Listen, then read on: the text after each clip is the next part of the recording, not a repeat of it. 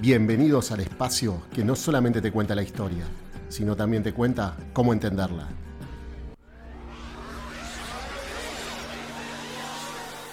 Bienvenidos al espacio del mañerista. Muy buenas a todo el mundo, esto es el espacio del mañerista en su noveno episodio. Muchas gracias por estar ahí. Mi nombre es Damián Cuaglia, yo soy fotógrafo y soy docente de historia aquí en la Universidad Nacional de Rosario en Argentina. En las redes sociales me pueden encontrar en Instagram como DQ Fotógrafo y en Twitch y en Twitter estoy como El Mañerista. Generalmente hago streaming los miércoles a la noche entre 22 22 30 horas donde hablo de todo lo que hablamos acá un poco, ¿no? De historia, historia del arte, fotografía, en fin esos temas que a mí me gustan y que por lo menos me encanta más que nada compartirlos con todos ustedes. Ahora, si les parece bien, vamos a empezar con el tema que nos convoca hoy, que es las coaliciones contra Francia. Tercera y última parte de las coaliciones contra Francia. En el capítulo anterior habíamos terminado en el año 1806 con la muerte de William Pitt y le va a suceder el primer ministro Fox, quién va a tener una actitud más conciliadora o intentar iniciar conversaciones con Francia. También Francia va a extender toda su influencia sobre los territorios alemanes y al tener Istria y Dalmacia va a ser prácticamente vecino del Imperio Otomano. Esto va a ser algo determinante en las decisiones que va a tomar Napoleón durante estos años que siguen. La cuarta coalición contra Francia va a ser de corta duración, va a durar entre 1806 y 1807. ¿Quiénes estaban ahí dentro? Gran Bretaña, Prusia, Sajonia, Rusia y Suecia. Como bien les dije, Fox había iniciado conversaciones con Napoleón. Y estas conversaciones amenazaban en primer lugar con quitarle Hanover a los prusianos. ¿Se acuerdan que habíamos visto en el capítulo anterior que Hanover pasaba a Prusia con el disgusto de Gran Bretaña, ya que Hanover era un enclave inglés en principio. Entonces Prusia, que no quería perder Hanover, va a decidir entrar a la guerra al saber que Francia quería quitárselo. Entonces, ¿qué va a hacer? Le va a enviar un ultimátum el primero de octubre de 1806 a Napoleón por parte de Federico Guillermo, el rey de Prusia, que le va a decir en este ultimátum que retire sus tropas más allá del Rin. El dato, el dato a tener en cuenta es que Prusia contaba con el apoyo secreto de Rusia para esta guerra. Pero finalmente Napoleón va a derrotar a Prusia después de las batallas de Jena y de Austerdath en octubre de 1806. El ejército napoleónico entra en Berlín y allí Napoleón se entera de esta alianza secreta entre Rusia y Prusia. Y esto lo ofusca tanto que decide no firmar la paz en ese momento. Va a esperar. Precisamente recién en julio de 1807, Napoleón va a firmar lo que se conoce la doble paz de Tilsit con Rusia y con Prusia. Atentos a las condiciones de paz, porque acá Napoleón se va a comer crudo a ambos países. Presten atención. Primero va a firmar la paz con Rusia. ¿Qué estipula su paz con Rusia? Napoleón va a sacrificar Suecia, cuyo rey le era hostil a Francia. No le va a quitar nada a la Polonia rusa, pero va a proteger al Imperio Otomano. En ese sentido, al zar no le va a quedar otra que evacuar a los principados de Moldavia y Valaquia. Napoleón no acepta que Rusia desmembre el imperio otomano, pero tampoco se iba a poner a un reparto conjunto de los territorios si el sultán no aceptaba la paz. En el Mediterráneo, Rusia tenía que abandonar las islas jónicas y Rusia iba a mediar en la negociación entre Francia e Inglaterra para firmar la paz. Pero ojo,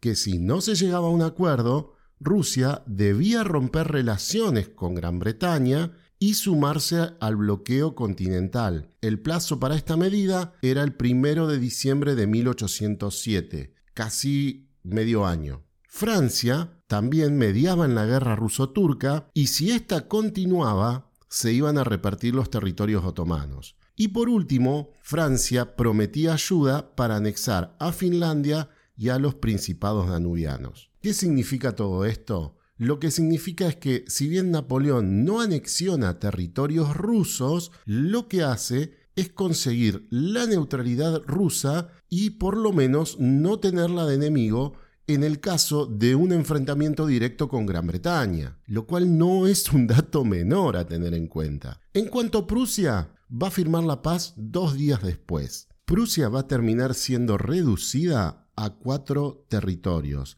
Brandenburgo, Silesia, la Pomerania y la misma Prusia. Napoleón se va a apoderar de Hannover, de la Prusia Occidental, y junto con los príncipes que estaban descontentos en Alemania, va a formar lo que se conoce como el reino de Westfalia y se lo da a su hermano Jerónimo. A la vez va a crear el Gran Ducado de Varsovia.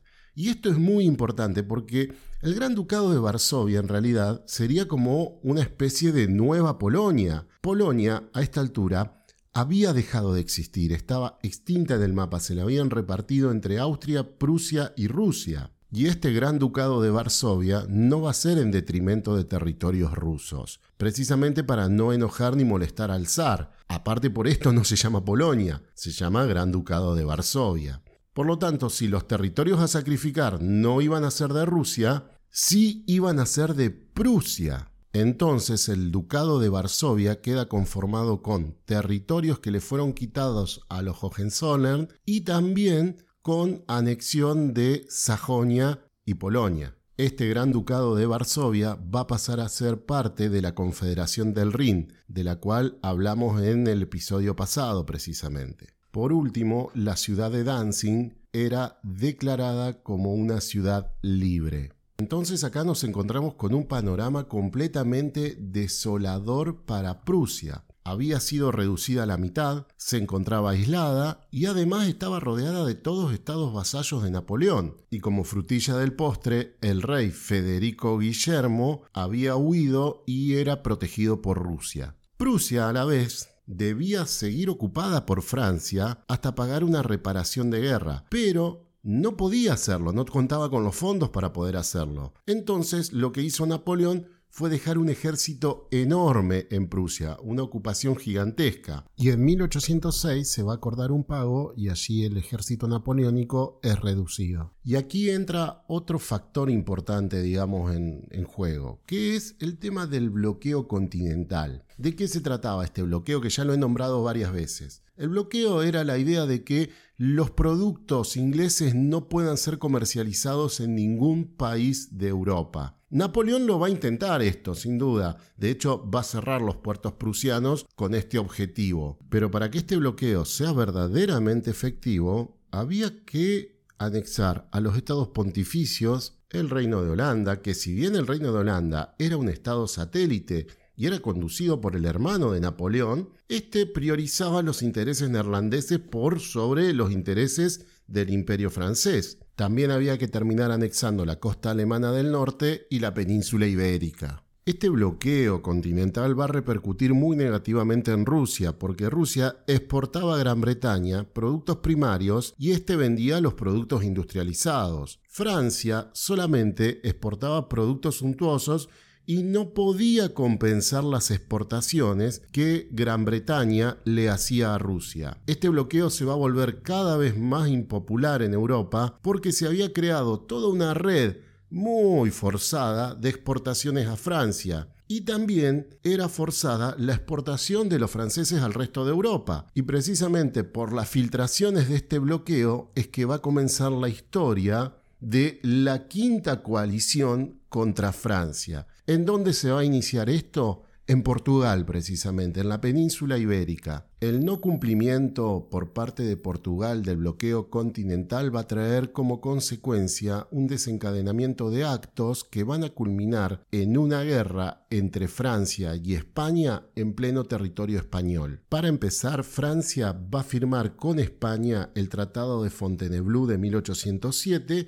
en el que se estipula la invasión franco-española conjunta a Portugal. Va a dividir a Portugal en tres zonas y va a establecer también el paso de las tropas francesas a través de España. ¿Quién protegía a Portugal y quién garantizaba precisamente los intereses portugueses? Lógicamente, Gran Bretaña. Como Gran Bretaña se estaba volviendo una amenaza muy grande, lo que va a hacer Napoleón es querer intervenir en España y en Portugal. Pero para poder intervenir en España y Portugal va a necesitar cuidar la retaguardia. Es por ello que Napoleón lo que va a hacer es iniciar negociaciones con Rusia en la ciudad de Erfurt ¿Y acá qué es lo que acuerdan entre Rusia y Francia? Bueno, Napoleón le va a prometer abandonar al Imperio Otomano y va a autorizar a Rusia a ocupar los principados de Moldavia y de Valaquia. También le promete ayuda para anexionar Finlandia y se compromete a retirar las tropas francesas de Polonia.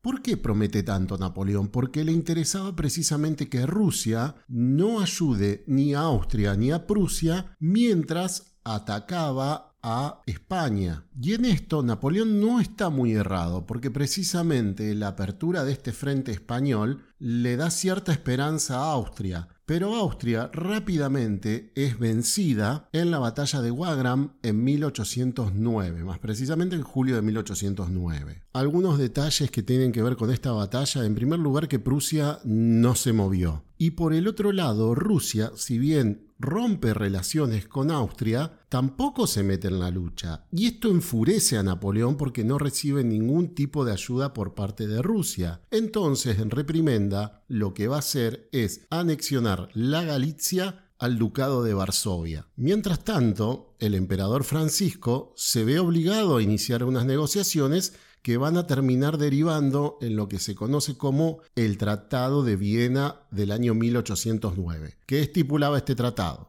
En primer lugar, Austria iba a ceder toda la Galicia, incluyendo Cracovia. También va a perder su salida al mar porque termina cediendo Salzburgo a Baviera y termina cediendo Trieste Carniola y Dalmacia a Francia. Acá van a quedar conformadas las provincias ilirias. Todo deriva en una gran crisis financiera para Austria porque además es obligada a pagar altas compensaciones de guerra. Pero en medio de esta crisis económica que está sufriendo Austria, surge un nombre que va a ser el símbolo de la política exterior en los años que se vienen. Ese nombre va a ser Metternich. Clemens von Metternich, quien precisamente en 1809 va a asumir como canciller de Austria.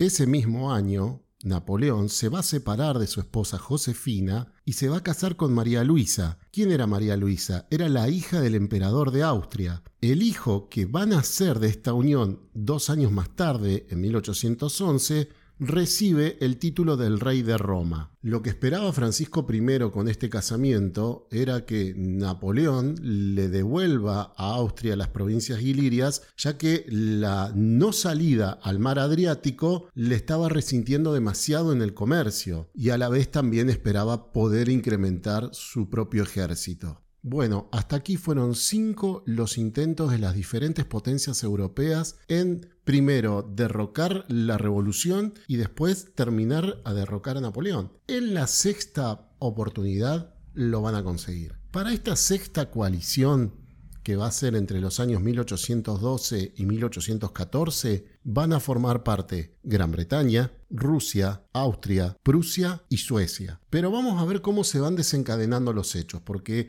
no fue de un día para el otro y no fue tan sencilla la conformación de esta coalición. Como bien ya les dije, Francia y Rusia habían acordado una especie de alianza en el año 1808 después de la conferencia de Erfurt, pero esta alianza era bastante impopular e ineficaz por parte de Rusia, ya que el zar Alejandro se encontraba muy irritado por la creación del ducado de Varsovia, a pesar de que era con territorios prusianos, y a la vez Napoleón nunca, nunca iba a dejar o contemplar que existiese una Polonia independiente. El zar se va a separar de esta alianza cuando se da cuenta que Napoleón nunca le iba a dejar ni Varsovia ni tampoco Constantinopla. Además, lo que hay que sumar es que el bloqueo continental que intentó hacer Napoleón contra Gran Bretaña estaba haciendo agua por todos lados. A ver, en Holanda no se cumplía el bloqueo, como ya lo vimos. Napoleón va a ocupar el ducado de Oldenburgo, que supuestamente estaba garantizado para Rusia a través de la paz de Tilsit, y el zar, como respuesta, lo que va a hacer es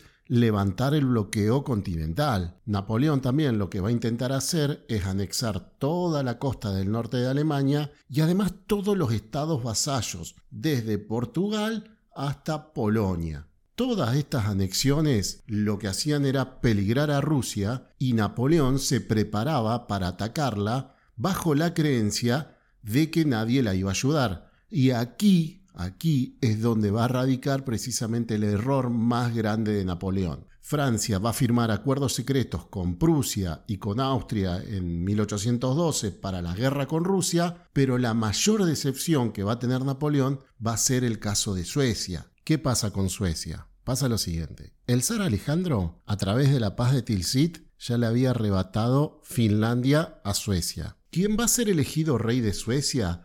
va a ser un militar francés muy popular dentro de la sociedad sueca que se llamaba Jean-Baptiste Bernadotte. Bernadotte es aprobado por Napoleón a pesar de que éste lo detestaba. Lo que va a plantear Bernadotte en realidad es la necesidad de anexionar Noruega en compensación por la pérdida causada por Finlandia. Pero el problema acá es de que Noruega le pertenece al rey de Dinamarca quien era aliado de Napoleón. Es por ello que cuando Napoleón ocupa la Pomerania sueca para tratar de hacer cumplir el bloqueo, lo que va a hacer Suecia es firmar un acuerdo de alianza militar con Rusia. En este acuerdo, Suecia va a renunciar a Finlandia y a otros territorios a favor de Rusia a cambio de los derechos suecos sobre Noruega.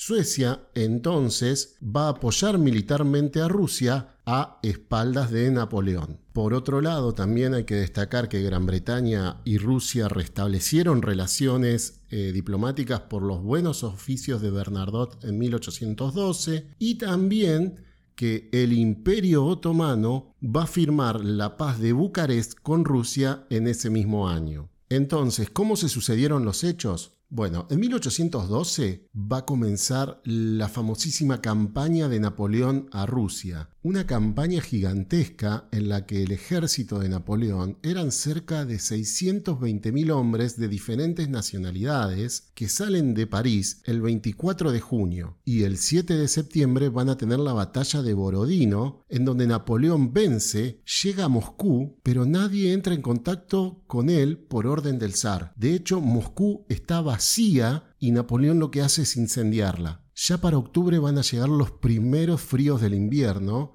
y Napoleón decide emprender la retirada. Pero aquí el desastre es total. Yo les había dicho que había partido con 620.000 hombres. La cantidad que va a volver a Francia van a ser 10.000. Los aliados se unen y van a derrotar a Napoleón a orillas del río Beresina. Napoleón va a abandonar el ejército y se dirige a París por un levantamiento armado. Además, quería atravesar Alemania antes de que se den cuenta de este desastre. ¿Por qué? Porque Prusia, por ese momento, era aliado de Napoleón. Ojo, un aliado de mala gana, para decirlo de alguna manera, pero aliado al fin y al cabo, por lo menos en las formalidades. ¿Qué va a pasar? Estas tropas prusianas que estaban en Berlín, que teóricamente tenían que servir a Napoleón, van a firmar por su cuenta un armisticio con el ejército ruso. Ese armisticio es conocido como el Acuerdo de Taurogen y lo que propone es la neutralidad de las tropas prusianas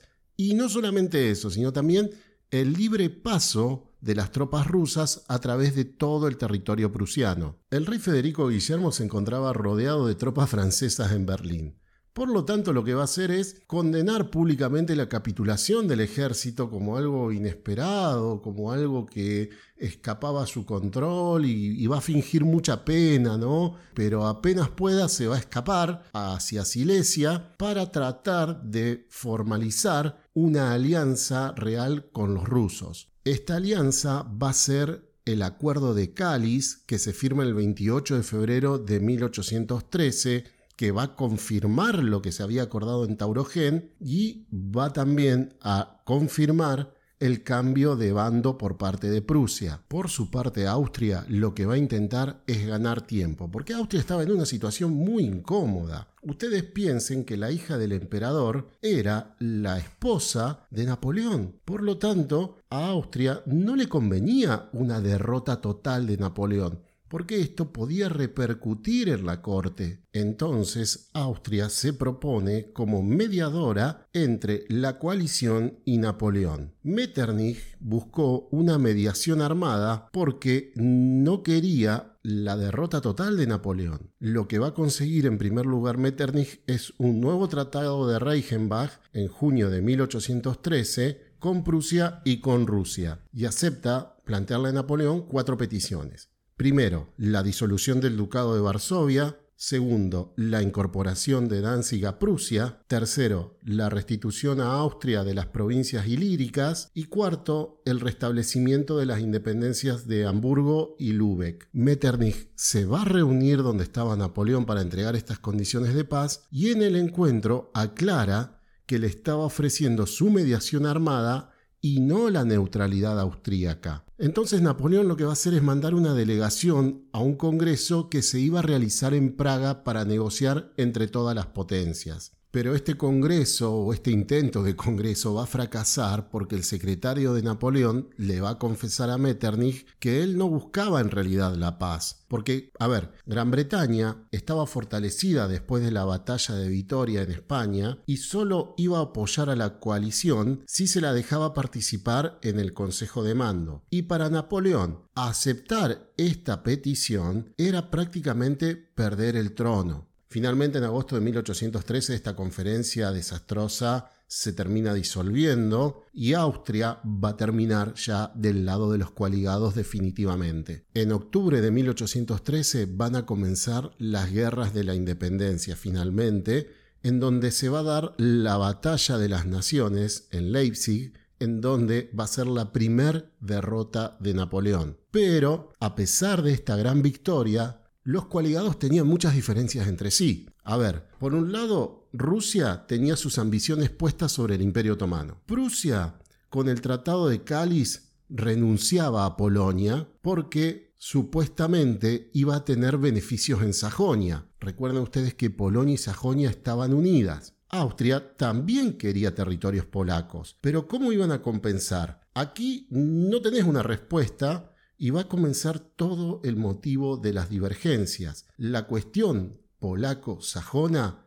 no tiene solución. O sea, a pesar de la gran victoria de Leipzig, la incertidumbre era total. ¿Qué iba a pasar en Europa? ¿Quién va a tomar las riendas del caballo va a ser el nuevo ministro de Relaciones Exteriores de Inglaterra, Lord Castlereagh, quien va a proponer otra nueva alianza, y esta vez una alianza muy bien formulada. Esta alianza se va a firmar el primero de marzo de 1814 y es conocida como el Tratado de Chamont. ¿Quién firma el Tratado de Chamont? Gran Bretaña, Austria, Prusia, Rusia, Suecia, Portugal y España. ¿Qué tiene de distinto este tratado con respecto a todos los anteriores que se estuvieron firmando? Primero, va a proponer un tratado general de alianza. Esto va a ser conocida como la cuádruple alianza de 20 años. Segundo, no hacer negociaciones de paz por separado. Tercero, todas las fuerzas van a aportar 150.000 soldados,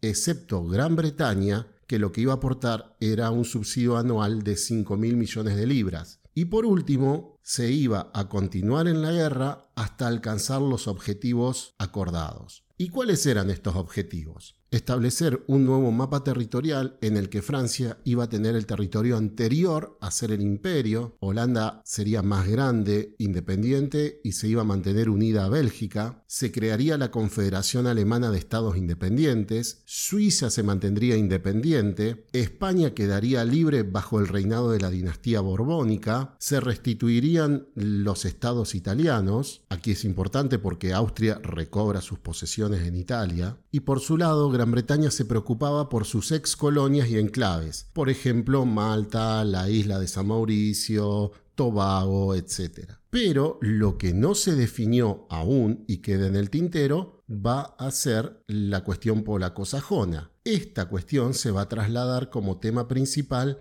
del Congreso de Viena. Bueno, como ya les dije, Napoleón había sido derrotado y por lo tanto se van a firmar dos acuerdos de paz, uno con Francia y otro con Napoleón que son muy distintos. Son dos cosas distintas. Acá los aliados van a diferenciar las responsabilidades de guerra. Entonces, en primer lugar, se firma con Napoleón el Tratado de Fontainebleau, que es el 14 de abril de 1814. ¿Qué establece este tratado? Bueno, es un tratado bastante generoso. Porque primero lo que se dice es que Napoleón tiene que renunciar para él y sus descendientes a todos los derechos de dominio y soberanía sobre el imperio francés y el reino de Italia. Napoleón va a poseer la isla de Elba, que va a ser un principado separado de Europa. A la vez se le va a asignar una renta anual de 2 millones de francos a pagar por Francia. Se le va a autorizar a él y a María Luisa el mantener su título de por vida, a María Luisa además se le va a conceder el ducado de Parma, Piacenza y Guastalla y se pone a disposición un barco para llevarlo a la isla de Elba. Napoleón lo que va a hacer es intentar suicidarse, pero es rescatado por su secretario.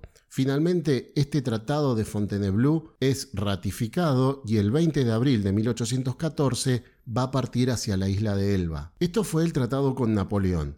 Ahora también lo que se firma es el tratado con Francia, que se le conoce con el nombre de la Paz de París, la primera Paz de París. Este tratado es firmado un mes después, el 30 de mayo de 1814, y lo firma el hermano del rey en el nombre del rey de Francia y los cuatro coaligados más España, Portugal y Suecia. Es un tratado también bastante benigno porque Francia no paga reparaciones de guerra para empezar a charlar, a la vez va a seguir sumando territorio respecto al territorio que ya tenía en el antiguo régimen previo a lo que fue la Revolución Francesa, que van a ser Aviñón y algunas otras plazas en las fronteras norte y este de Francia, y también va a recuperar algunas colonias. Y finalmente en este tratado también se va a acordar la convocatoria para un congreso a realizarse en la ciudad de Viena, en donde se trataría la cuestión polaco-sajona. Esto va a ser el famoso Congreso de Viena, pero eso ya entraría en otra historia. Finalmente cabe destacar que Napoleón no se va a quedar de brazos cruzados en Elba y va a volver a Francia, pero este regreso ya se encuentra enmarcado dentro de lo que es el mismo Congreso de Viena y el concierto europeo. Aquí las potencias van a estar mucho más preparadas a pesar de sus divergencias, que son enormes, y van a terminar derrotándolo en la batalla de Waterloo. Hasta aquí pudimos entender, o recorrer mejor dicho,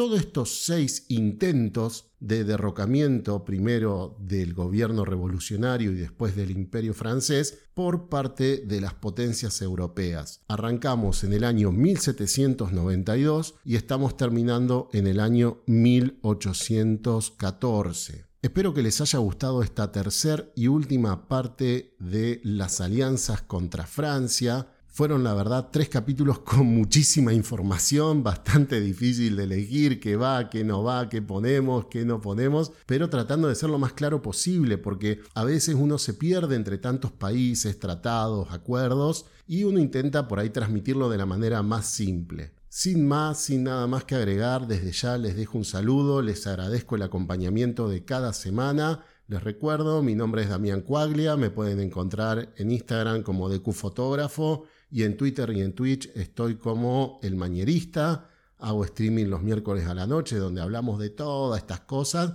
Y si queda alguna pregunta o queda alguna duda o algo que quieran acotar con respecto a todo lo charlado en los episodios, sin duda que es bienvenido. Les dejo un saludo enorme y nos vemos la próxima semana. Buena semana para todos.